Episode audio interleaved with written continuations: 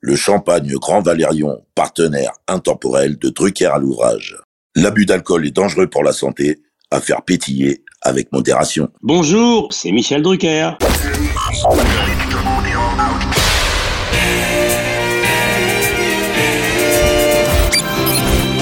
Bonsoir, l'orchestre de stars placé sous la direction de Monsieur Jean-Claude Petit.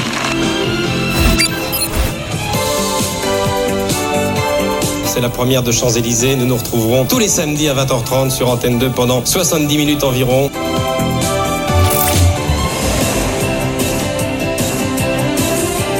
Mylène Farmer. Mesdames et messieurs, nous sommes heureux de vous offrir une demi-heure avec Madonna. Poussine, il est là avec Alexia, Anne-Laure, Karine, Mario, Pierre, la troupe. Salut Joe. Bienvenue sur France 2. Bonsoir Michel. Notre cadeau de Noël, génialité. Votre accueil, c'est le cas de le dire, me va droit au cœur. 55 ans de mémoire télévisuelle collective en une collection prestige de 50 épisodes. Michel a vraiment mis Drucker à l'ouvrage. Bonjour Michel. Bonjour cher David. Merci de nous accueillir à nouveau chez toi pour un numéro de Dallo Drucker à l'ouvrage consacré cette semaine à un monument de l'info française qui le 22 février dernier aurait pu célébrer ses 35 ans aux commandes du Trésor le plus regardé d'Europe parti trop tôt le 2 mars 2022, après avoir fait ses adieux au 13h de TF1 le 18 décembre 2020, aujourd'hui Drucker à l'ouvrage rend hommage au plus français de nos journalistes emblématiques, j'ai nommé Jean-Pierre Pernaud alias JPP, car le Pernaud, il est en or dur. Oh, oh, tu commences fort. Oui, mais c'est très émouvant, effectivement, et tu as eu raison de me demander un an après de rendre hommage à Jean-Pierre, à JPP. Voilà, il y a à peu près un an, il était enterré dans son petit village de Picardie, que Vauvillers. Cette cérémonie, elle devrait durer euh, deux heures environ et elle sera suivie d'une inhumation dans la plus stricte intimité. Voilà, parce que c'était quelqu'un du terroir. Et comme il l'a bien expliqué pendant 33 ans, comme il a bien montré la France des campagnes, la France d'en bas, comme l'on dit, eh alors ouais. que j'aime pas ce terme-là, oui, la France très... profonde, celle qu'on ne consulte pas assez. Il méritait qu'on parle de lui pendant une heure. Exactement. C'est un monument. C'est vrai que pendant 33 ans, de 1988 jusqu'à 2020, il a parlé des régions à sa manière. On va en parler longuement parce que j'ai assisté à ses obsèques et puis je connaissais Jean-Pierre évidemment. On va écouter Michel Drucker quelques instants. Je suis là parce que c'est c'était plus qu'un collègue. On était de la même génération ou presque. Donc Jean-Pierre, c'est un compagnon de route. Voilà, qui a fait une télévision que j'aime. Je me souviens très très bien, ça sent très très présente. C'était en août 87, il succédait à Yves Rouzy. Ouais. Et on avait écrit à l'époque, je crois que c'était dans le Match, La France des terroirs détrône le Paris des paillettes. Dans un instant, Jean-Pierre Pernaud prend son envol de 13 heures. Le journal de 13 heures d'Yves Rouzy et de Marie-Laure Augry était à l'opposé du journal que nous proposera 33 ans, Durant. cet homme du terroir. Absolument. Qui était Jean-Pierre. Mesdames et messieurs, bonjour. Premier événement de cette matinée, le grave incident qui s'est produit en Nouvelle-Calédonie tout à l'heure. Même si évidemment, Yves Mourouzi et Marie-Laure n'ont pas démérité. On est d'accord. Ah non, ça n'a rien à voir. Il faisait une autre télé, il faisait une télé qui était très brillante, très, très innovatrice, à l'opposé évidemment de, de la télé de Jean-Pierre. Personne ne pouvait imaginer d'ailleurs lorsqu'il succéderait à ce très bon journal de Dive et de Marie-Laure que très très vite, un an, deux ans plus tard, il y aurait 5 ou 6 millions de gens qui seraient autour de la table du déjeuner. C'est incroyable, hein on va parler des audiences.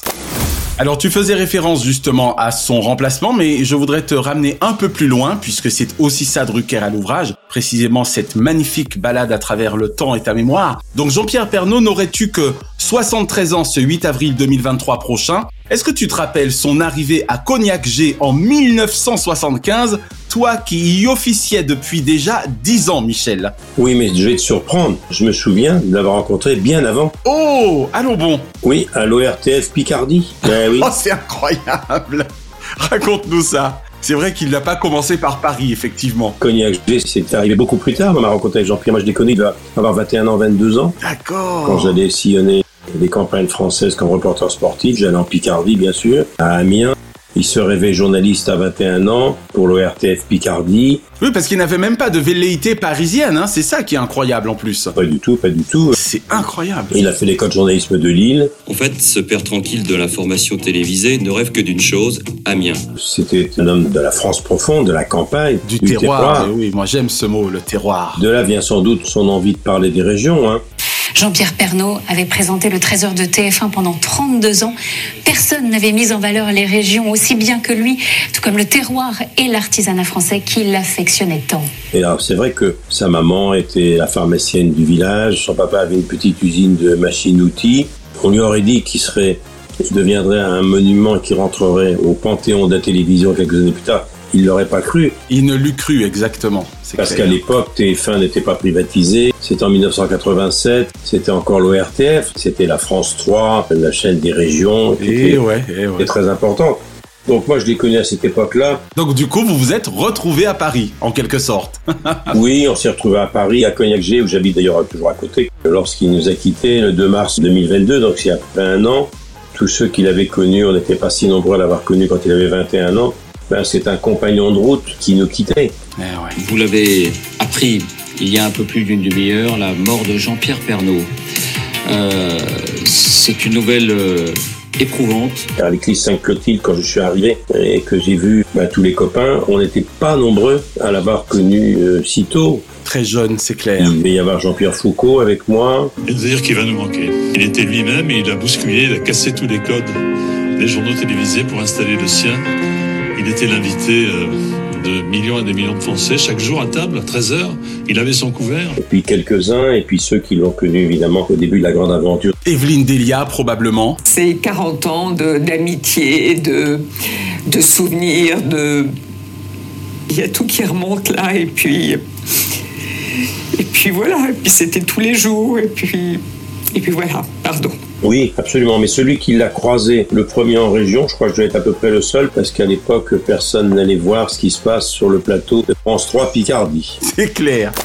Alors justement, histoire d'évacuer cet aspect, hélas, qui fait partie de la vie, mais que l'on appelle la mort, j'ai envie de te demander comment tu as appris son départ le 2 mars dernier. Alors je peux le dire maintenant parce qu'il y a prescription, car j'en ai jamais parlé, puisque c'était il y a un an. Je l'ai su par mes réseaux, je vais te dire quelque chose que peu de gens savent, c'est qu'il s'est éteint dans le service où moi je suis resté six mois. Eh oui, à Georges Pompidou. Il était en cardiologie au troisième étage oh de l'hôpital européen Georges Pompidou, où j'avais passé moi deux ans auparavant, trois, quatre mois interminables avant la rééducation.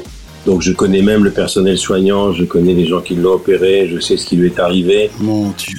Et je sais aussi qu'il se battait déjà contre deux cancers, mais il y même presque trois parce qu'il avait d'abord un cancer de la prostate il y a des années. Il avait toujours expliqué très clairement, en toute transparence, ce qu'il avait. Absolument. Et oui, il y a eu une fuite annonçant dans les médias euh, que je souffrais d'un cancer du poumon. C'est vrai, j'ai été, euh, j'ai appris cette maladie euh, au mois de mai dernier. J'ai subi une première opération début juillet. Comme l'a fait depuis d'ailleurs Florent Pagny, qui lui aussi a eu un problème de, de cancer du poumon, cancer du fumeur.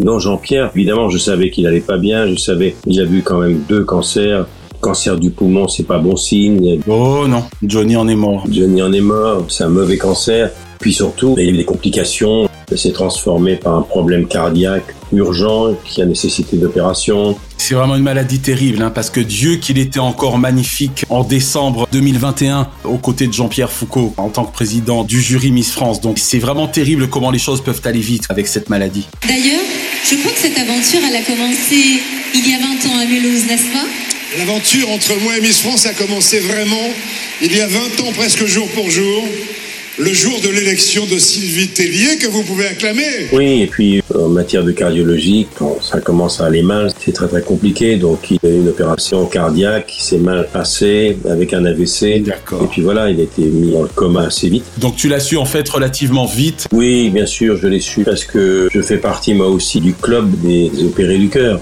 je croise les doigts, je m'en suis bien sorti. Et Eh ouais. Donc c'est une famille cardiaque, si je veux dire. Euh, Il a fait une seule erreur, il avait qu'un seul défaut. Il y a un très très gros défaut, Jean-Pierre, c'est la cigarette. Et Eh ouais. Le nombre de paquets qu'il a pu fumer. Et ça lui donnait cette fort jolie voix, mais malheureusement, ça a ses revers, quoi. Et il le savait. D'ailleurs, il a dit, bien avant de nous quitter, il savait qu'il était mal en point, il a dit ne fumez pas, ne fumez pas, ne faites pas comme moi. Et Eh ouais.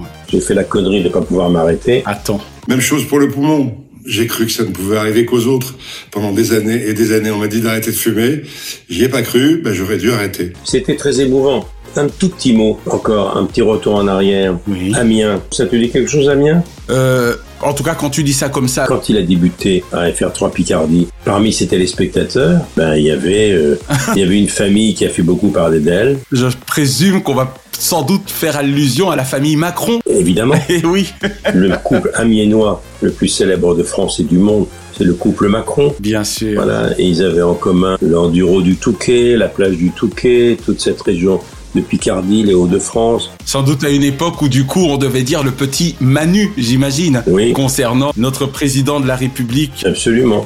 Et c'est pas par hasard s'il y a deux ou trois ans, deux ans avant la fin de son mandat, M. Macron a été l'invité du journal de Jean-Pierre Pernaud et c'était en direct dans une école. En direct, exactement. C'était vraiment très émouvant, je me rappelle. Monsieur le Président, bonjour. Bonjour, Jean-Pierre Pernaud. Merci d'avoir accepté cette invitation. C'est une grande première, surtout dans un cadre comme celui-là. D'ailleurs, c'est un bon enchaînement parce que il faut pas jouer les hypocrites. Le métier et même les politiques du petit Paris qui pétille et qui déjeune dans le triangle d'or en disant du mal des uns et des autres et qui refait le monde à l'heure du déjeuner, ne regardez pas du tout le journal de Jean-Pierre. Eh Sur les 6 millions de gens ou 7 millions parfois qui regardaient le Jean-Pierre, c'était à 99,9% des gens de province. Exactement. Il y a très peu de gens dans notre métier le métier du showbiz, comme on dit, ou le petit milieu de la télévision ou de la politique, il y a très peu de gens qui déjeunent chez eux. Dans les restaurants parisiens, vous ne regardez pas le journal de Jean-Pierre. Tout à fait. Alors, voilà qui amène ma question suivante, puisque il arrive à Michel Drucker d'être de temps à autre en vacances, fort heureusement pour lui, Drucker à l'ouvrage. Donc, en dépit de ta fidélité à France 2, t'arrivait-il de suivre de temps à autre son journal, avant tout sociétal et proche des Français, Michel Oui, bien sûr, je le regardais régulièrement, je savais évidemment, puisque je viens de la France profonde. Non seulement je le regardais, mais moi je me suis toujours retrouvé dans cette télévision-là quand on était reporter sportif. Moi j'ai sillonné la France, tout le monde le sait, en long, en large, et pas seulement pour la télé, mais pour la radio. Absolument. Je connais tous les stades, tous les hôtels, toutes les gares, je vais presque dire que toutes les stations de bus, tous les journaux. La PQR. Je regardais Jean-Pierre, comme j'ai toujours regardé Sébastien, comme j'ai toujours regardé Jean-Pierre Foucault, comme j'ai toujours regardé Sevran, parce que Sevran lui aussi venait du Limousin. Pourquoi je cite ces gens-là et ses confrères Parce que avec Pernaud, on a formé un club. Jean-Pierre et moi, on est les derniers rescapés avec Sébastien, qui sont des provinciaux qui ont réussi certes à Paris, parce que notre métier se fait à Paris, mais Mais qui sont restés, ouais. Jean-Pierre Foucault, tout le monde le sait, c'est la Provence, Carrie Orwell. Bien sûr. On sait très bien que Patrick Sébastien, c'est la Corrèze. Eh ouais. La Corrèze, à Brive. Tout le monde sait que moi, je viens d'une petite ville de Basse-Normandie Du Calvados, exactement. où mon père, Abraham Drucker, était petit médecin de campagne. Moi, j'ai grandi au milieu des vaches. Et Jean-Pierre, lui, a vécu au milieu des agriculteurs de la Picardie. Eh oui. Je crois même d'ailleurs qu'au début de sa carrière, je me rappelle qu'il l'expliquait dans un documentaire qui lui était consacré, qu'il habitait encore Amiens et qu'il faisait du coup l'aller-retour quotidiennement Amiens-Paris. Oui. C'est dingue, hein Bien sûr, absolument. Il a terminé sa vie, il habitait à Louvciennes, mais Louvciennes, c'est à la fin de sa trop courte vie. Eh ouais. Parce qu'originaire d'Amiens, vivant toujours à Amiens et faisant des allers-retours tous les matins, ça m'énervait que les journaux télévisés ne soient que parisiens. Bon, Alors moi, quand j'étais sur TF1, je suis resté 5 ans. On se croisait pas beaucoup parce que j'étais géographiquement assez loin du journal. Mais oui, c'est ça, voilà. Et moi, j'habitais déjà à Avenue Gabriel, si j'ose dire, et comme producteur indépendant, je faisais les shows sur TF1 des stars 90 pendant 5 ans, ou Cinestar, Music Star, Drôle de Star.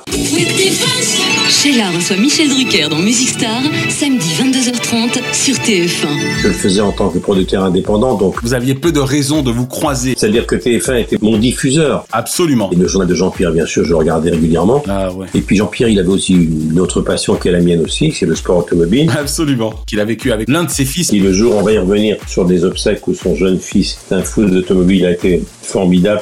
Tous les témoignages, on y reviendra tout à l'heure, Ouais. ont été formidables. En revanche, Jean-Pierre, je l'ai vu un peu plus souvent lorsqu'il faisait combien ça coûte avec De Chaval. D'accord, bah c'est bien, c'est la question suivante. hein. Et qui était une émission qui a marqué. Pour la première fois, on parlait d'argent. Et Eh oui, Bonsoir, très heureux de vous retrouver pour euh, combien ça coûte, combien ça coûte une enquête de police, combien ça coûte un top modèle, beaucoup de reportages. Alors tout comme toi, Jean-Pierre Pernaud pouvait passer du journalisme au divertissement. Quel souvenir gardes-tu précisément de ces deux décennies de combien ça coûte, car ça a effectivement duré 19 ans, avec son complice, Christophe de Chavannes C'est drôle que tu m'en parles, puisque aux obsèques à Sainte-Clotilde, il y a un an, Ouais. Christophe était assis à côté de moi. On n'a pas arrêté de parler évidemment de leurs engueulades parce qu'il faut savoir que Jean-Pierre était un sanguin, c'était un passionné. un homme au caractère trempé, dirons-nous. Oui, ses colères ont été légendaires et c'est vrai que qu'est-ce qu'ils ont pu s'engueuler tous les deux avec Christophe. De Chavannes n'est pas manchot non plus, effectivement. voilà, mais cela dit, cette émission, elle a marqué, elle a fait des scores gigantesques. Gigantesques. Et c'est vrai que c'est la première fois qu'on parlait d'un sujet tabou, l'argent. Tout à l'heure, on parlera des enfants stars et de leur argent. Regardez la suite de Combien ça coûte, on se retrouve dans une seconde. Et puis ils sont allés loin. Ils n'ont pas hésité à s'en prendre aux dérives étatiques. Ça s'appelait par les fenêtres. Absolument, c'était très gonflé à l'époque. hein. Avec le Chaval, ils ont formé un sacré duo. Et lors de ses obsèques et lors de tous ses hommages, on n'a pas assez parlé de la grande aventure de combien ça coûte.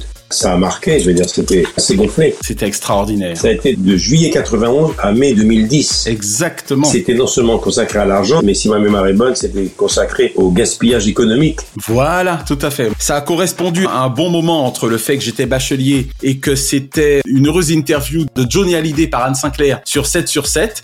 Et au même moment, donc, débarquait cette toute nouvelle émission. Et c'était une bande sympa qui en plus parlait de quelque chose qui, pour ma part, ne m'a jamais déplu, l'argent.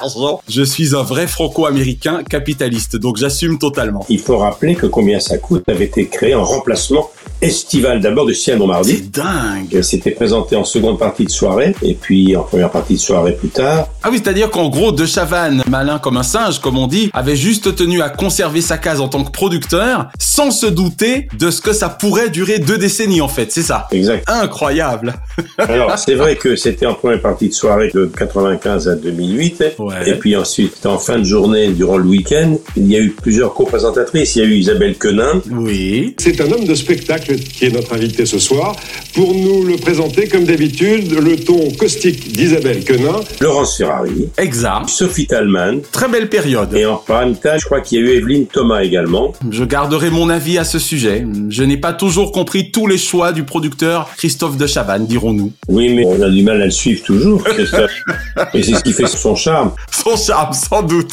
Ils avaient un point commun, Christophe et Jean-Pierre Pernaut, c'est la passion de la course automobile. Exact, tout à fait. Je voulais absolument découvrir le Tour Auto. J'en entends parler avec euh, mon fils Olivier depuis tellement longtemps que je voulais le découvrir. Je voulais revoir ces voitures absolument mythiques, des voitures de légende, être au milieu de tout ça. À l'époque, il y avait nos Molières et nos Oscars à nous qui étaient les 7 d'or. Et en 97, il y avait le 7 d'or du meilleur magazine de société. Ah, Absolument. Et ils ont frôlé à plusieurs reprises les 10 millions de spectateurs. C'est incroyable. Il a été le présentateur de télé qui a présenté le plus d'émissions en direct en prime time, Jean-Pierre. Et tout ça avec le journal, parce qu'on oublie, c'est colossal ce qu'il a fait. Il a travaillé, travaillé, travaillé beaucoup. Bien sûr. 19 ans pour combien ça coûte De direct, combien ça coûte 33 ans pour le journal, qui dit mieux. Oui, parce qu'il faut cumuler derrière. Donc ça fait effectivement, techniquement, on va dire 50 ans. Et en plus de direct. Euh, Mais oui, c'est considérable. Ah non, mais c'est colossal. Hein. On saura jamais ce que c'est comme effort une quotidienne. Moi, j'ai fait ça pendant quelques années, mais c'était en access prime time. Mais un journal quotidien, c'est une très très grande tension. Bien sûr. Même à 13h, exactement. Ben oui, Jean-Pierre était un très très très très bon journaliste. On s'est souvent moqué, oui, d'accord, c'est la France des campagnes, des ploucs, c'est la France des paysans. C'est comme ceux qui sont toujours moqués de la France des Baudins. On- Ils ont l'air fins maintenant. Exactement. Un petit clin d'œil de mon côté à combien ça coûte pour conclure avec ce très beau magazine, puisque précisément c'est la période où j'ai eu le bonheur d'abord de te rencontrer et de lui envoyer, si je puis dire, une jeune femme dont je gérais les intérêts en tant que son agent, puisque Véronique Caloc, qui était alors précisément première dauphine de Miss France 99, qui était donc Sophie Talman, elle-même Miss Europe et enfin surtout première dauphine de Miss Monde 99, Ma réaction, si jamais je suis Miss Monde. Mais je sais néanmoins que je le sois ou que je ne sois pas, j'aurais donné le meilleur de moi-même. avait eu d'un côté le bonheur de faire Ton vivement dimanche du dimanche 27 décembre 1998 Et nous avons la première dauphine de Miss Monde, Véronique Galloc, qui est là. Elle, elle est là. Véronique Galloc et le premier combien ça coûte de l'année 1999 le mercredi 8 janvier. Voilà pourquoi j'en parle, puisque j'étais très fier d'avoir pu envoyer Véronique Caloc. J'avais négocié avec les équipes de De Chavannes et Véronique avait donc pu passer un moment entre Muriel Robin et Elie Semoun. C'était ta période Miss. Eh, C'était ma, ma période Miss. voilà. Et j'étais déjà avec ma Miss à moi à cette époque. Ne l'oublions pas, Miss Naya, la plus belle. Ta mémoire est intacte. Absolument. Alors Michel, précisément, les mauvaises langues adoraient le taxer de beauf. Et je mets des guillemets évidemment quand j'emploie ce mot concernant Jean-Pierre Pernaud. Au même titre qu'elles aimèrent longtemps à dire de toi que tu étais, et là encore je mets des guillemets, trop lisse. Bilan, deux carrières d'exception, sans équivalent, chacun dans son domaine. Et toc. Oui, mais on avait un autre point commun d'ailleurs. Et à chaque fois que je voyais Jean-Pierre, il me le disait, il me dit Michel, quand je pense qu'on est les derniers à ne pas utiliser ces prothèses que sont les prompteurs. Le prompteur Exact C'était notre grande fierté. Ben oui, nous, on n'avait pas de prompteur ni d'oreillette. Il a fait sa carrière sans cette dépendance que j'ai toujours euh, éloignée de mes regards. Oui, que tu abords, exactement. Soyons francs, Michel, on est entre nous. On est d'accord qu'en fait, c'est précisément parce que votre popularité agace qu'on vous cherche des défauts. C'est le coup du quand on veut abattre son chien, on dit qu'il a la rage. Mais je vois pas ce qui peut agacer, au contraire, on est très fiers de ça. La réponse à ça, c'est ce que Jean-Pierre Foucault a dit dans le spécial match qui est sorti il y a un an au moment de la disparition de Jean-Pierre Pernod. Jean-Pierre Foucault a dit J'ai retrouvé un de ses textos de fin 2020 qui disait halte aux cons et aux jaloux. Et on salue tous les connards qui sont nombreux. Donc c'est ma réponse. Tout est dit. on dirait du haut diard. Mais oui, qu'est-ce qu'on en a à foutre Il s'en moquait complètement. Et il avait bien raison. Moi, qu'on me dise lisse. Et puis d'abord, ça veut dire quoi être beauf en plus En quoi le fait d'aimer ce qui est terrien, si je puis dire. Ah, mais ça, c'est le petit milieu parisien. J'adore Paris, mais... Dans Libération, je me souviens, j'ai retrouvé ça. On parlait de son journal à Jean-Pierre. Gité en sabots crottés, révérant les belles oh régions, les métiers oubliés, l'Ardèche, la grand-maman. Pour certains journalistes, Pernod offre aux téléspectateurs une France de rêve.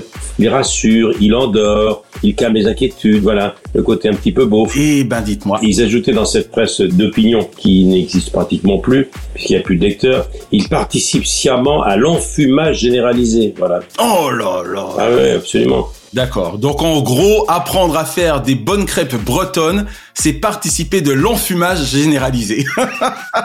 c'est énorme. Oui, mais on dit même que Pernod, c'est la manifestation d'une dérive démagogique et dangereuse des médias français, le côté beau. Bienvenue à Groland. Oui, Jules-Édouard Moustique. En gros, Michel, si j'osais, j'ai envie de te dire que c'est Jean-Pierre qui s'appelait Pernod, mais que c'est eux qui avaient bu le Ricard. Oui, exactement, absolument. Mais c'est vrai que je me souviens qu'il y avait un, un quotidien du soir qui avait considéré que Jean-Pierre Pernaud débitait des cornichonneries. Oh J'ai retrouvé ça dans Groland sur Canal+. Le programme y reprend par la caricature le principe des reportages de proximité. On se moquait d'une tendance un brin poujadiste, voilà. Il s'en foutait et qu'est-ce qu'il avait raison de s'en foutre Alors ça, c'est le premier journal avec tous ces photographes qui étaient sur le plateau et qui se précipitaient pour voir qui était ce Jean-Pierre qui dont parlait le Figaro le matin. Absolument, tout comme tu t'en fous aujourd'hui encore. Le nombre de journaux, de magazines de télé ou d'émissions de télévision dont on parlait sans que jamais personne les regarde, c'est Marcel Pagnol qui disait à propos d'une pièce de théâtre encensée par le petit milieu, il avait dit quel succès cette pièce, tout le monde est venu sauf le public. Très belle phrase, exactement. C'est formidable. Donc du coup, tu confirmes que les quelques fois où vous pouviez vous retrouver de manière tout à fait incidente à parler entre mecs, il n'en a jamais souffert. Non, ils s'en foutaient. D'accord, pas plus que ça. En fait, finalement, c'est peut-être plus son entourage qui en a souffert. Sa dernière épouse en date, Nathalie Marquet, ses enfants. Oui, oui. Et encore, quand on fait 5 ou 6 millions de spectateurs tous les jours, qu'on est la première chaîne d'Europe avec des parts de marché colossales. À 40, 45%. Un jour, il a fait 8 millions et demi de téléspectateurs, 44 de part d'audience, c'est une audience chinoise. Hein. C'est clair. Et le 17 mars, je me souviens, c'était en 2014, 48% de part de marché. C'est un truc tellement colossal que la limite circuler, il n'y a rien à voir. Mais quand la grande vadrouille est sortie, tout le monde s'est moqué en disant comment on peut se marrer à un truc comme ça dans les projections de presse. Non, c'est clair. Quand Le Corneau, La Grande Vadrouille, quand tous ces films-là sont sortis du funeste, je lis les critiques d'aujourd'hui, c'est à tomber par terre. Eh ouais. Je suppose d'ailleurs, hein, toi qui le connaissais bien mieux que moi, qu'il devait, je sais, pour son amour de Johnny, puisqu'il l'a toujours publiquement exprimé, mais je le soupçonne, tout comme moi, d'être un fan de De Funès. Oui, d'ailleurs, ce qui est assez étonnant, c'est que lors de ces obsèques, il y a un an, on attendait tous religieusement, en évoquant nos souvenirs de cette époque, il y avait tout l'état-major de TF1, le cercueil est arrivé, et là on a entendu Johnny, du chanter. Johnny, eh ouais. Johnny a chanté deux fois pendant la cérémonie, que je t'aime et je te promets, et puis on a entendu qui, comme par hasard, deux fois Edith Piaf, l'hymne à l'amour, et puis mon Dieu, mon Dieu, mon Dieu, laissez-le moi encore un peu, mon amoureux. Mon Dieu, laissez-le moi encore un peu. C'est C'était extrêmement émouvant. Et puis il y a une petite fille charmante de l'entourage qui a chanté Quand on n'a que l'amour de Brel, c'était formidable. Wow.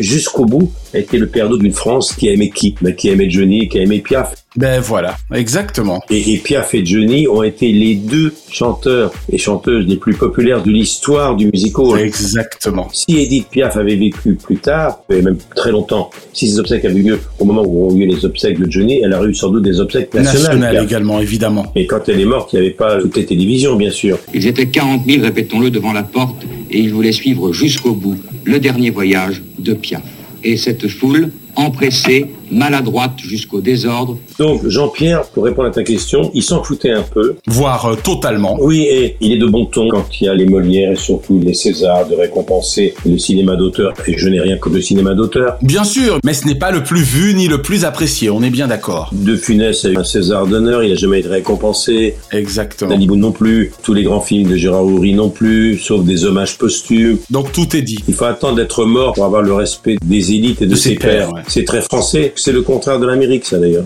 Exactement. Drucker à l'ouvrage. Alors, sa carrière au Trésor fut si impressionnante que l'on en oublierait presque ses trois premières années au journal télévisé de la nuit de TF1. Auriez-vous en commun, Michel, d'avoir su construire patiemment votre parcours Ah oui. Parce que mine de rien, c'est vrai que avec le recul, on se rend pas compte, mais pendant trois ans, JPP, c'était à 23 heures. Absolument. Step by step, marche après marche. Exactement. François Mitterrand sur TF1, mon désir n'est pas de rester président, mais je ne connais pas ma décision. Pourquoi je suis content de rendre hommage à Jean-Pierre aujourd'hui, même si on n'était pas des amis intimes, parce qu'on se voyait pas assez, tout simplement, parce que géographiquement, t'es pas au même endroit, mais on savait qu'on parlait le même langage, et d'ailleurs, je suis très très heureux. Je te donne un scoop. Alors, le premier anniversaire de sa mort, ça sera quand Le 2 mars, c'est-à-dire deux semaines après la diffusion de cette émission. Personne ne le sait, mais je te le dis à toi, ça restera entre le million et demi de gens qui t'écoutent. Ouais. je vais lui consacrer un vivement dimanche complet. Oh, on n'en attendait pas moins de toi. C'est ce que j'ai dit en embrassant euh, Nathalie. Ta tendre épouse Nathalie Marquet, Miss France 87, rappelons-le évidemment. Eh oui, absolument. Comédienne, euh, elle a joué les pièces écrites par son mari. Eh oui, on en parlera tout à l'heure. Je vais lui consacrer tout un dimanche à Jean-Pierre et celle qui a accepté de co-présenter cette émission avec moi, bah c'est tout simplement sa femme Nathalie. Voilà. Hein C'est génial. Nathalie sera là, les enfants sont là. Wow. Et je vais faire venir tous ceux qui étaient à l'église pour ses obsèques il y a un an, c'est-à-dire que Jean-Pierre Foucault sera là. Christophe de Christophe Chavannes. De Chavannes la, la, reine de la météo, évidemment. Evelyne Delia. Evelyne sera là parce que l'hommage qu'ils ont rendu à l'église Sainte-Clotilde il y a un an était vraiment formidable. C'était très décalé par rapport aux habitudes. C'était pas triste, pas pleurnichard. C'était authentique. C'est génial. Le texte qu'a lu Jean-Pierre Foucault était formidable. Et Evelyne Delia était épatante. Le grand patron de TF1, M. Pélisson également. Gilles Pélisson. Voilà. Une immense tristesse parce que forcément une pensée pour Nathalie et, et ses enfants. Et puis euh, marqué, tout, oui, toute, la, toute la grande famille de TF1 et d'LCI qui a été euh, profondément touchée. Il y a eu quelqu'un qui était assise à côté de moi également, tout près de moi, une complice de Cyril Hanouna, Valérie Benaïm. Valérie Benaïm avait travaillé avec Jean-Pierre à TF1. Mm -hmm. Elle a fait un texte magnifique et je ferai venir également quelqu'un qui a beaucoup surpris et qui a beaucoup touché les gens à l'église. Il y a un an, c'était Karine Le Marchand. Alors qu'a-t-elle fait ce jour-là Elle nous a raconté qu'elle avait rencontré Nathalie et Jean-Pierre il y a une quinzaine d'années au club méditerranéen. Vous êtes en vacances ensemble, c'était le hasard, sans doute voisin de Bungalow. Ouais. Et ils se revoyaient régulièrement dans ce même club med. Et c'est comme ça que leur amitié est née. Il y a des amitiés qui naissent beaucoup en vacances. Ah, c'est marrant. Et eh oui, comme quoi. Hein. Et Karine Le Marchand a raconté une anecdote formidable, et je lui demanderai de la raconter lorsque je rendre hommage à Jean-Pierre bientôt. C'est que Nathalie Marquet, au club méditerranéen, montait à cheval. Il y avait un club de cheval parmi tous les loisirs qu'il y a au club med. Et elle est tombée de cheval. Et elle a eu un choc tellement fort qu'elle a perdu la parole. Que je je ne savais pas. Eh ben, et après, Nathalie Marquet n'a plus parlé. Pendant combien de temps Elle était muette. Elle avait perdu la parole. Tout le monde était très affolé. Ben, Et pour cause Elle a vu tous les spécialistes. Il n'y a rien à faire. Le choc avait été tel, cérébral, psychologique. Voilà, elle était devenue muette. Incroyable Et on a cherché par tous les moyens de lui faire retrouver la parole et la voix je sais pas qui a eu cette idée, ils l'ont fait retrouver le cheval qu'il avait mis à terre. D'accord. Et elle a retrouvé le cheval dont elle était tombée, et gravement. D'accord. Et donc l'a-t-elle remonté pour le coup ou... Non, non, non. Elle a caressé le cheval. Ok, d'accord. Et immédiatement la voix est revenue. Oh, waouh. C'est une histoire magnifique. Il y a des trucs comme ça complètement inexplicables. Hein. Ouais, extraordinaire. Incroyable. Donc voilà pourquoi Karine Le Marchand sera là également. Et puis surtout, il faut dire également que ça a été un choc pour beaucoup de Français. Et au premier rang de l'église Saint-Clotilde, qui avait, il faut pas oublier que c'était il y a un an, c'était juste avant l'élection présidentielle. Ah, c'était un mois en pleine campagne. Il y avait au premier rang. Monsieur Nicolas Sarkozy. Et oh là là, écoute bien. Ah, il n'y avait pas que, d'accord. Il y avait Madame Macron, à côté de Madame Macron, Nicolas Sarkozy, à côté de Nicolas Sarkozy, Carla Bruni, bien son épouse. D'accord, oui. À côté de Carla Bruni, et oui, Valérie Pécresse. Il faut remettre ça dans le contexte, en pleine bagarre électorale. Absolument. Et à côté de Valérie Pécresse, il y avait Ciotti. À côté de Ciotti, il y avait Christian Estrosi, le maire de De Nice. Nice, d'accord. Et à côté de Christian Estrosi, il y avait Rachida Dati. Madame la mairesse du 7e arrondissement, que j'adore. Oui, et tous ces gens-là étaient en bagarre, car nous étions un mois avant la présidentielle. C'est clair. Il s'est terminé comme l'on sait. Et j'ai trouvé assez extraordinaire qu'aux obsèques de Jean-Pierre Pernaut, qui était considéré comme le présentateur qui faisait le journal des beaufs, il y a encore 30 ans, Eh oui, il y avait tout le personnel politique, l'intelligentsia parisienne, politique en tout cas. et il y avait également tout le staff de TF1, et il y avait des journalistes. Il y a un journaliste dont j'ai oublié le nom, des rédacteurs en chef du journal qui est venu parler, qui a fait un discours absolument formidable et éblouissant. Toujours de TF1. Bah, il a fait que TF1, hein. il a fait sa carrière à TF1, Jean-Pierre. Le journaliste dont tu parles qui a fait le discours, il était de TF1 ou d'un autre groupe un journaliste peu connu du grand public, mais qui était secrétaire de rédaction ou rédacteur en chef du journal de 13 heures, un des proches de Jean-Pierre. D'accord, alors ça devait être Michel Isard. Je crois que c'est ça. Ah, ah, ça t'épate, hein, Michel Oui, ça m'épate et c'est bien que tu rappelles son nom parce qu'il a été éblouissant. Nous avions tourné c- cette interview juste avant son dernier journal et de voir combien jusqu'au bout, jusqu'au dernier journal, il était investi à fond. Et donc, je regardais ça et je trouvais ça absolument extraordinaire parce que qui aurait pu imaginer, il y a encore 15 ou 20 ans, au moment où tout le monde disait Ah, le journal de Pernod, le menuisier, ça commence toujours par le paysan, ça commence par la météo. Bien sûr, ça commençait par la météo. pour faire un point aussi complet que possible sur, le- avec l'ensemble de nos correspondants et de nos envoyés spéciaux. Et puis, c'est important, regardez tout de suite les prévisions euh, météo d'Evelyne Delia. Mais à quoi on pense quand on est à la campagne et qu'on vit dans la France profonde, quand on se réveille, quel temps il va faire Bah oui, au rythme du temps. Les agriculteurs, les gens qui cultivent la terre, c'est capital. Et pour les vignerons, c'est capital. Pour les vignes, c'est capital. Cette France qui d'ailleurs nous nourrit. Euh, Mais bien sûr. Beaucoup de gens l'oublient. Alors on disait oui, mais alors son journal, oh, on a ras-le-bol d'entendre parler de la neige à Noël, euh, voilà. Et alors qu'à Paris, dès qu'il y a trois flocons qui tombent au pont d'Allemagne, on a l'impression que c'est la Sibérie. Les vrais gens de la montagne, ils savent ce que c'est que vraiment que la neige. Donc c'est vrai que c'était étonnant ces obsèques parce que il y avait tous les journalistes, toute la presse était là. Match a fait un spécial. Ouais, Euh, on a vu les images. hein. Il était en couverture de tous les journaux. Et subitement on s'est dit ah mais oui mais finalement 33 ans c'est pas rien. Évidemment. Mais toujours après coup. C'est triste, hein Oui mais voilà c'est ça. C'est une chanson. Il y a un chanteur je crois que c'est François Valéry qui disait Et les nous vivants, vivants. n'attendons pas que la mort nous donne du talent. Nous trouve du talent, exactement. Donc, si ma mémoire est bonne c'était c'était ça. Tout à fait, voilà. N'attendons pas que l'amour nous trouve du talent.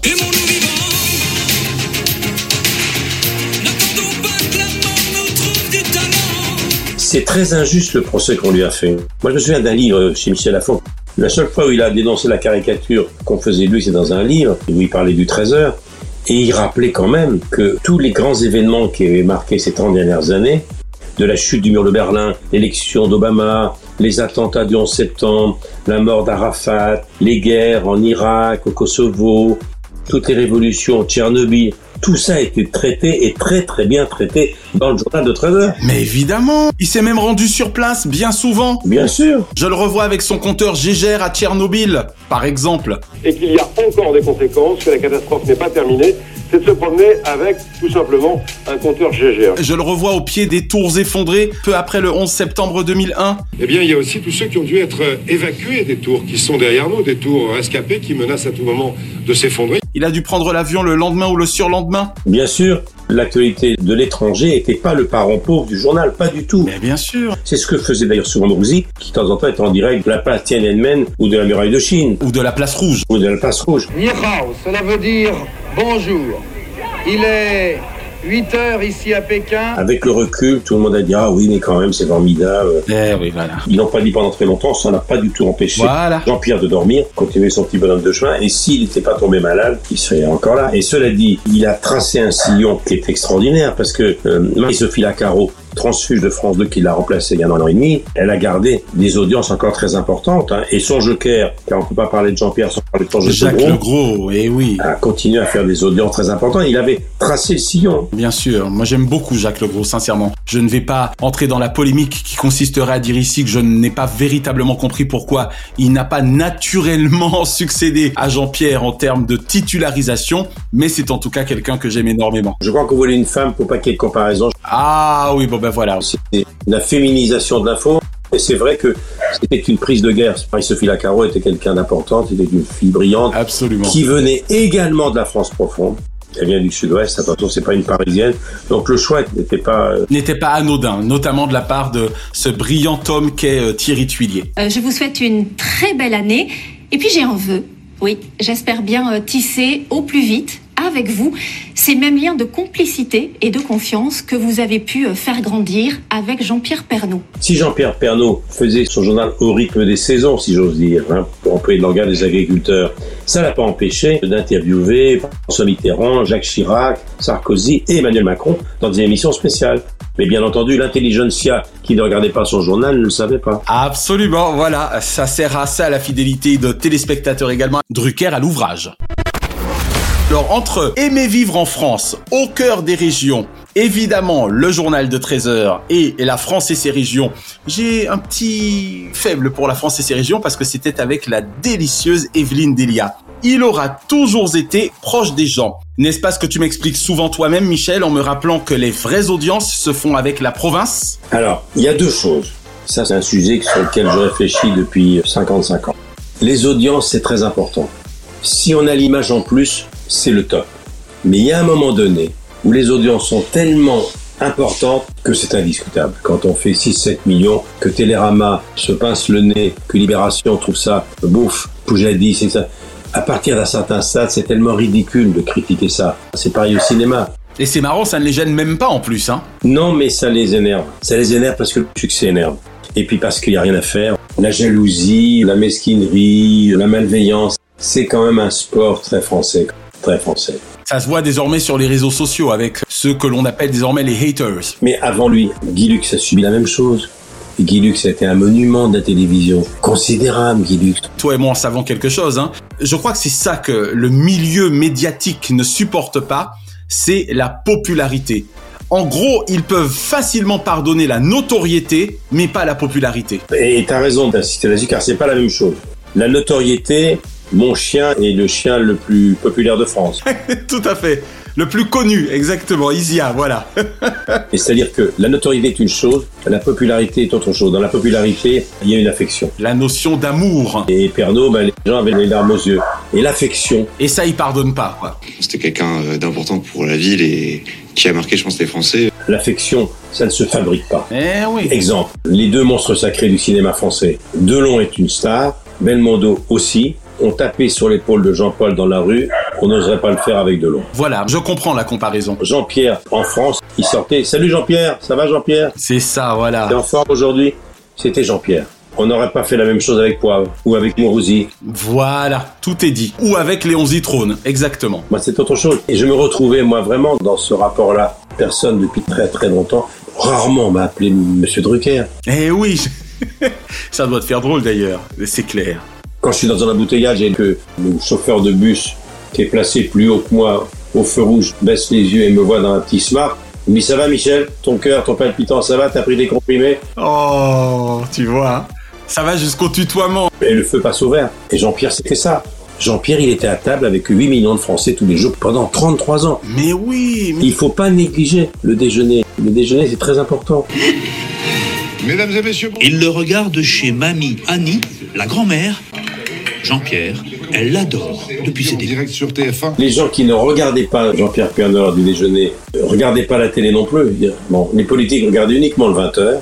Mais l'intelligentsia parisienne ne regarde pas beaucoup la télévision. Pourquoi L'intelligentsia sort tous les soirs, Tout à fait. ou à un dîner mondain, ou va au théâtre. Et tout le monde peut pas aller au théâtre car c'est très cher. où ils se reçoivent, mais le petit milieu parisien qui a la télévision, alors maintenant tout a changé, puis avec les chaînes d'infos continues, et Internet et tout ça. Bien sûr, ou les replays exactement. C'est-à-dire que lorsqu'on rentre chez soi maintenant, on n'a pas besoin de regarder la télé, puisqu'on a déjà tout sur son ordi au bureau. Bien sûr. Et Naya et moi en savons quelque chose depuis Los Angeles. On ne rate rien. ben voilà, Internet a tout changé, mais ce petit milieu-là, que je connais bien aussi, il regarde la télévision quand il rentre le soir. Exemple, on est toujours sur le même sujet de Jean-Pierre Pernaut. Ouais. Ceux qui regardent The Voice, ceux qui regardent les grandes émissions populaires de divertissement ou d'aventure ou les Colanta, des choses comme ça, qui regardent les Champs-Élysées à l'époque ou les Carpentiers, ne sont pas les mêmes que ceux qui regardent On n'est pas couché avec Laurent Ruquier à minuit. C'est clair. Ça n'a rien à voir. Bonsoir à tous et à toutes, heureux de vous retrouver au studio Gabriel. Pardon de le dire, mais je suis bien placé pour le savoir, puisqu'effectivement, je suis autant un fan d'On n'est pas couché et de On est en direct que je n'ai jamais vu un seul épisode de The Voice de ma vie. Moi, je regarde les deux parce que c'est mon job, et puis parce que je me dis dans The Voice, il y a peut-être un petit jeune qui a été éliminé, qui chantait pas mal et qui viendra me voir. Mais oui, on peut repérer. Et puis dans The Voice, petite parenthèse, pour moi, les vedettes de The Voice, c'est le jury. C'est clair. La vedette de The Voice, c'est celle qui va gagner, mais la vedette de The Voice, pour moi, c'est Florent Pagny, c'est Vianney, c'est Mika, c'est Lavoine, Jennifer. Nolwenn Leroy, tout ça. The Voice, dans le monde entier, la version The Voice, au Canada, en Belgique, un peu partout, c'est le jury, la vedette. D'accord. Mais cela dit, pour revenir à Jean-Pierre Pernaud, Jean-Pierre Pernaud a toujours eu une image de quelqu'un de populaire provençal.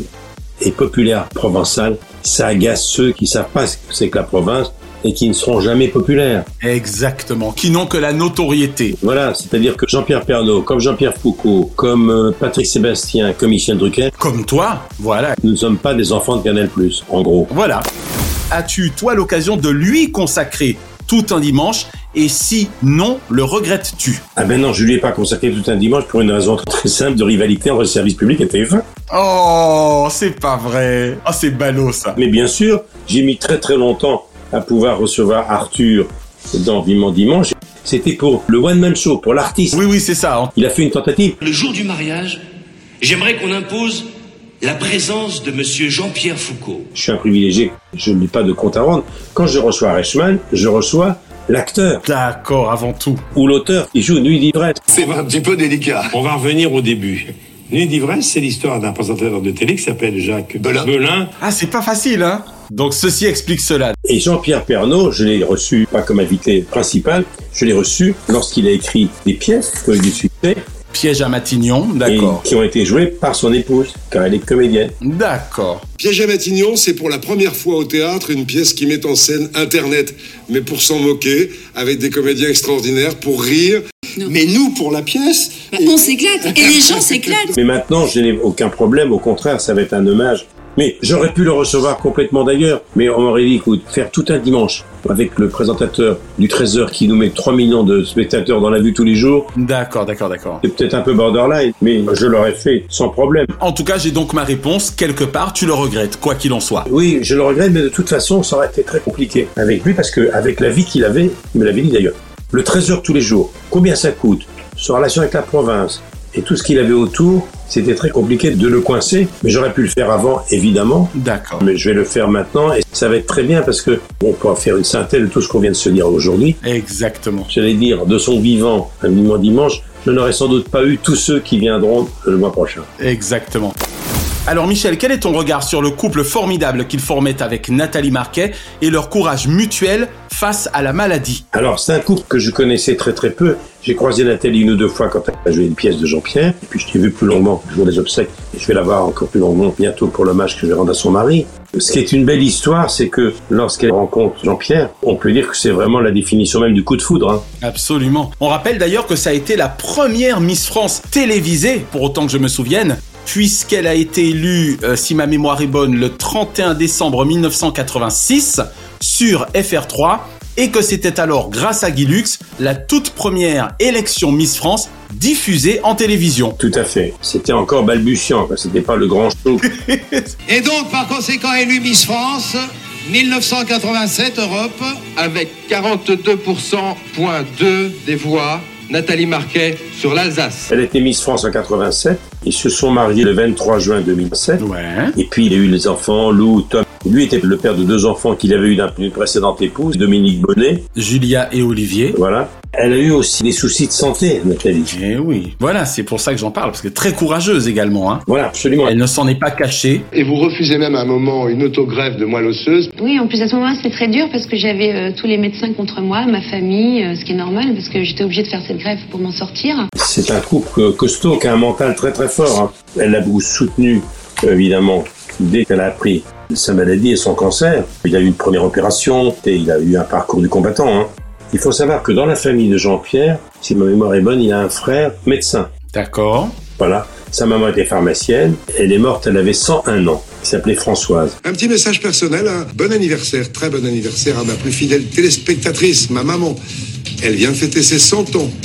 Et je lui dis bravo. Et son frère, Jean-François, 74 ans, est mort des suites d'un cancer du foie juste après sa maman. Maman centenaire en plus. Hein. Absolument. Centenaire et pourtant les enfants sont partis très tôt. Son frère a 74 ans, il y a 71 ans, qui est très très très très très jeune. Eh C'est un couple particulier, c'est un couple de battants, de costauds. Exactement. J'aime beaucoup cette femme. J'espère qu'un jour on pourra l'interviewer, sincèrement. C'est d'une dignité formidable et c'est vrai que c'était un vrai couple qui n'a pas été épargné par, par la maladie. Par les drames, quoi. c'est un véritable drame. Et puis en plus, c'est très joli. Il a écrit pour le théâtre et c'est elle qui a joué. Laquelle je mets, la bleue ou la bleu bleue On reprend au téléphone Bleu marine, c'est très tendance en ce moment. C'est un couple qui a vécu beaucoup beaucoup de choses ensemble. On en parle dans quelques instants d'ailleurs de leur pièce parce que c'était une vraie complicité également artistique. Alors, du coup, je vais édulcorer la question suivante parce que tu y as un peu répondu quand tu faisais référence au fait que durant tes cinq années passées à TF1, tu étais géographiquement excentré. Lui, il était à Boulogne.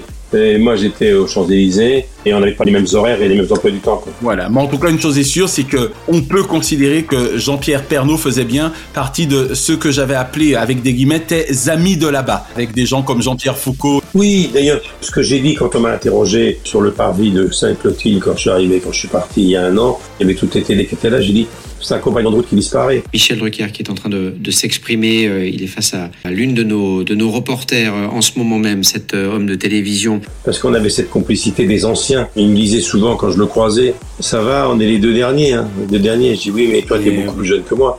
Parce qu'on a presque 10 ans d'écart. C'est vrai qu'on est les deux derniers avec Jean-Pierre, quoi. Le trio, c'est très simple. C'est le plus ancien, c'est moi. Ensuite, il y a Jean-Pierre Foucault. Ensuite, il y avait Jean-Pierre Pernaud. Voilà. Et voilà. Et d'autres étaient beaucoup plus jeunes. Sébastien, beaucoup plus jeune que nous. Ruquier, beaucoup plus jeune que nous. Tout à fait. Le trio des septuagénaires et plus, ben, c'était Jean-Pierre Pernaud, Jean-Pierre Foucault et moi. quoi. Exactement. Le seul que l'on peut à la rigueur rajouter désormais, c'est Thierry Ardisson, dans un autre registre. Bien sûr, mais Thierry, que j'ai croisé il y a un an, il était là aux obsèques, mais Thierry a quitté l'antenne. Voilà, c'est ça. Drucker à l'ouvrage. Alors, le 27 octobre 2011, aux côtés d'Yves Calvi, l'avais-tu trouvé bon dans l'exercice périlleux de l'interview présidentielle à l'époque de Nicolas Sarkozy Je ne me souviens pas très très bien de l'interview. Je ne l'ai pas en mémoire non plus, mais je sais une chose, c'est que je l'y avais trouvé justement beaucoup plus à l'aise que bien d'autres journalistes dont c'est officiellement le métier et qui, selon moi, s'en étaient sortis bien moins bien que lui. Comme quoi, hein Oui, mais ça, c'est l'école de la province, c'est l'école de la proximité. Hmm. et voilà. On appartient à une génération qui a été très très vite en prise directe avec le vrai public. Et je peux te dire que d'ailleurs, ce jour-là, le président Sarkozy s'était senti très à l'aise à son contact. Et ça aussi, ça m'avait marqué. Oui, et puis on appartient à une génération qui connaît bien la France, qui connaît bien les Français, qui connaît leurs habitudes. On n'est pas de l'école des interviews piégeuses. C'est ça, voilà. Mal intentionné. Oui, parce que j'ai toujours pensé, je me suis expliqué souvent là-dessus, et Jean-Pierre était tout à fait de mon avis, les deux Jean-Pierre, Foucault et Pernod, il y a une filiation entre eux, c'est que j'ai toujours pensé qu'on obtenait beaucoup plus dans une interview, dans la bienveillance, que dans le piège. Eh ben voilà. Et c'est ce qui explique le succès de Diomandé le programme également. Je me souviens, Bouard avait été le premier à faire des interviews au vinaigre. C'était passé donc Bouard à l'époque de chez Maxime il y a 40 ans. Ouais. Et à chaque fois, c'était le cas également à l'époque de la première vague d'Ardisson le samedi soir qui avait précédé la décennie de Ruquier le samedi soir. Bon, c'est toi le problème. Mais je sais, Ah oui, je c'est- sais bien. c'est Sans- vraiment le problème, ouais. Parce que sans Parce que- Natacha Justement, Polony, c'est dès qu'on Il y a critique un manque que ça pose un d'élégance, problème. Ah, Natacha Polony, un très grand manque d'élégance. De votre part, oui. Allez, salut, merci. Quand on sait qu'un artiste, on sait pas le métier de la communication. Eh ouais. Je prends un exemple. Cabrel, c'est pas le meilleur dans l'interview. Cabrel dit toujours, et il a raison. Si vous voulez savoir qui je suis, écoutez mes chansons. Tout, simplement. Donc quand il fait l'effort de finalement venir, c'est pas pour se faire laminer. Non, pas du tout. Et puis il y en a qui l'a très très bien compris, et qui a disparu et qu'on n'a jamais revu, et Dieu sait s'il reste présent, c'est Goldman. Goldman, exactement. Quand un invité arrive sur un plateau, que ce soit du journal télévisé, d'un talk show un peu branché, de deuxième partie de soirée, même d'access, c'est-à-dire un talk show, canal, etc., dans cette mouvance-là, il arrive avec une appréhension en disant il faut que je m'y prépare bien parce que je sais qu'on va me piéger, je sais qu'il y aura des choses trappes, je sais qu'il va falloir que je slalome au milieu des questions désagréables et je sais qu'on va me chercher des bouts dans la tête. Ben, le gars, il arrive avec 50% de ses moyens en moins. Je veux dire, quand on va chez Pernod, quand on va chez Foucault, et j'espère quand on vient chez moi, on vient pas pour se faire casser la gueule d'abord. Eh oui. On, on vient pas pour se faire insulter. Mais moi, d'ailleurs, quand j'ai été invité les premières fois dans l'émission de Ruquier il y a 10 ans pour un de mes bouquins, On n'est pas couché. Ouais. oui, où il y avait Zemmour et Nolo, j'avais une appréhension alors que c'est mon métier. Eh ouais, comme quoi. Alors je me dis, qu'est-ce que ça doit être pour quelqu'un dont c'est pas le métier C'est clair. Le gars, il arrive à reculons, et puis après, il se dit, est-ce que j'ai été bon, est-ce que j'ai pas été bon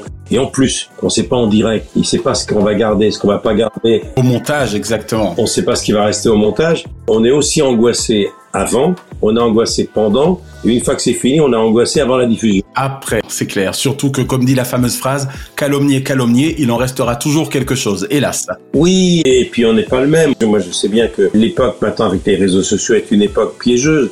Et Dieu sait si je suis rompu à ce genre d'exercice. Avant une interview, il n'y a pas de petite et de mauvaise interview. Exactement. Ça va partir comme une flambée. Si je me trompe, s'il y a un malentendu, une phrase mal exprimée, une pensée C'est mal clair. analysée, avec les réseaux sociaux, on va la dénaturer et je, et je ne vais plus du tout retrouver ce que j'ai dit. Ça prend une ampleur. C'est pas évident.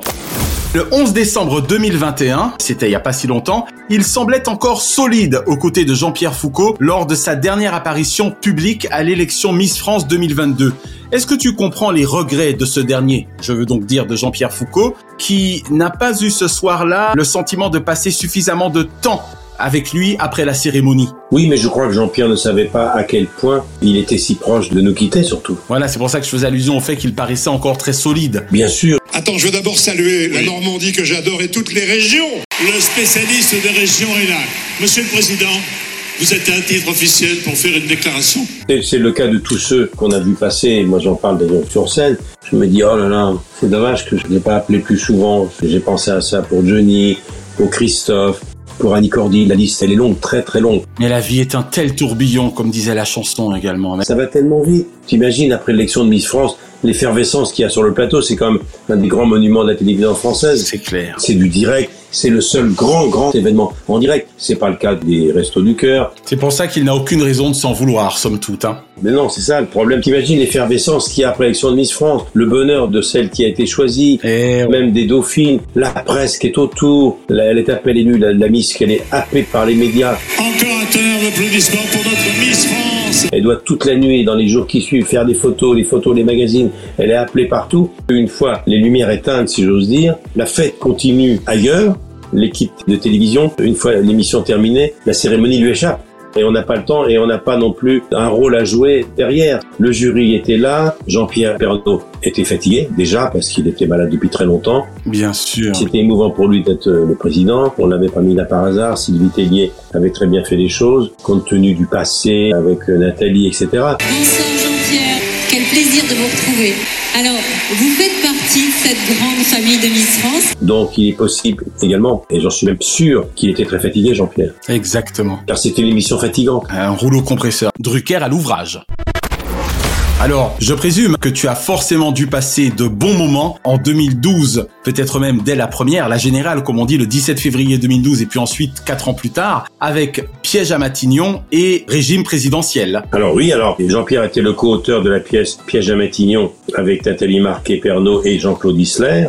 Au départ, la pièce avait été reportée. C'est au théâtre du gymnase que ce vaudeville a été lancé en février 2012. La pièce a été reprise au théâtre d'Aunouche en juin 2012. C'est à raconter d'une manière humoristique l'impact des rumeurs propagées par Internet sur la vie privée et publique d'un homme politique. C'est un sujet brûlant. Ouais. La mise en scène était de Eric Sivagnan, qui est un très bon metteur en scène. Et il y avait donc Nathalie euh, qui était là. Et il y avait Stéphane Slima, Eric Leroc, Philippe Bardi. J'aime bien noter que les acteurs qui étaient là. Il y avait Gladys Cohen, Marie-Laure Descoureau. sur cette vidéo, euh, paraît-il, hein, vous verrez habillé en femme en train de tapiner au poids de poulain. Pierre Jamétignon avait entamé une grande tournée dans les régions, oui, jusqu'à fin juin 2013. La distribution avait changé, mais il y avait toujours Nathalie Marquet qui était là. Et il y avait une autre tournée mise en scène par un autre metteur en scène qui était lancée en septembre, avec d'ailleurs Philippe Risoli. D'accord. Et la pièce a constamment été actualisée. Elle a entamé une troisième tournée. C'est une pièce qui a été jouée longtemps, longtemps. Ce qui prouve hein, qu'il était très au fait de la chose politique, hein. là encore. Oui, oui, oui, bien sûr. Et dans la dernière distribution, il y avait toujours Nathalie, bien sûr, en tête d'affiche. Et il y avait, il faut le rappeler, Philippe Risoli. En 2016, il a coécrit avec Nathalie cette fois et le comédien Éric Leroc régime présidentiel. C'était la suite de Piège à Matignon. La suite. Dans laquelle jouait notamment encore Philippe Risoli, puis Nathalie Marquet-Pernaud, bien sûr. Lui, il a tourné. Donc, c'est quand même pas mal. Très beau parcours, sincèrement. Dis donc, tu crois pas qu'un petit régime sans sel aurait suffi Sans sel Mais tu vas te faire mal Près d'un an après le départ prématuré de Jean-Pierre, qu'aurais-tu envie de dire aujourd'hui à Julia, Olivier, Lou, Tom, Dominique Bonnet, sa première épouse, et bien sûr Nathalie. Ben, je dirais ce qui a été dit par les uns et les autres à l'église il y a un an. Il vous a beaucoup aimé. Le public l'a beaucoup aimé et il aura bien rendu. Je suis sûr que vous ne l'oublierez jamais parce que ce qu'il a fait, personne ne le refera. Dernière question Michel, rétrospectivement, avec ses 45 ans de fidélité à TF1, à l'instar d'un certain Jean-Pierre Foucault, N'était-il pas un peu, notre Jean-Pierre Pernaud national, le Michel Drucker du privé Avec Jean-Pierre Foucault, c'est les deux des plus anciens. Jean-Pierre Pernaud et Evelyne Delia, voilà. c'est le trio qui a marqué l'histoire de TF1 auquel il fut ajouté. Ils étaient d'ailleurs dans l'église également il y a un an, Claire Chazal et Patrick Poivre Sur 58 ans de carrière, j'en ai passé donc un peu plus de 52 dans le service public. Et Eh ouais. Donc moi je suis aussi quelque part dans le livre des records. C'est vrai que une fidélité au service public c'est assez rare, mais je ne regrette pas, ou bien au contraire. Les cinq ans que j'ai passés sur TF1, j'étais très fier d'appartenir à une équipe dont on comptait Jean-Pierre Pernaud, Evelyne Delia et Jean-Pierre Foucault. Et c'est vrai que dans les allées de Sainte-Clotilde il y a un an, j'étais content de retrouver Martin Bouygues, son papa qui m'avait engagé. Quelque part, en revoyant toute cette équipe de TF1, ça m'a rappelé mon court passage dans le privé, mais qui a été extrêmement utile, car j'en garde un très grand souvenir, et j'ai d'ailleurs eu une pensée pour deux personnalités éminemment importantes de l'histoire de TF1 qui n'étaient pas là pour assister à ces obsèques, Étienne Moujotte et Patrick Lelay. J'en ai les larmes aux yeux quand je t'entends dire ça, forcément. Un dernier mot, Jean-Pierre Pernaud nous a quittés à 71 ans, c'est très très jeune. 71 ans. Bien sûr. C'est un octogénaire qui vous le dit. Surtout de nos jours. S'il n'avait pas fumé autant, il avait encore de belles années devant lui. Ah ben il avait 20 ans, bien sûr. Voilà, il avait 20 ans devant lui. Et je reprendrai cette phrase que m'a soufflée quand j'étais à l'hôpital et je m'en sers souvent sur scène. La phrase de Claude Lelouch, les plus belles années d'une vie sont celles qu'on n'a pas encore vécues. Et Jean-Pierre Pernaud avait encore de belles années à vivre. S'il m'écoute, je vais lui dire ce que Jean Ferrat a chanté très bien. Tu aurais pu vivre encore un peu, Jean-Pierre. Merci, je vous aime, je vous oublierai. Jamais. Merci Michel pour ces nouvelles et émouvantes télévisions. À la semaine prochaine. À la semaine prochaine. Chronozone, le temps immédiat. Merci d'avoir savouré Drucker à l'ouvrage avec le champagne Grand Valérion, ou lorsque l'excellence salue l'expérience. L'abus d'alcool est dangereux pour la santé, à faire pétiller avec modération. La semaine prochaine, dans Drucker à l'ouvrage, les inoxydables.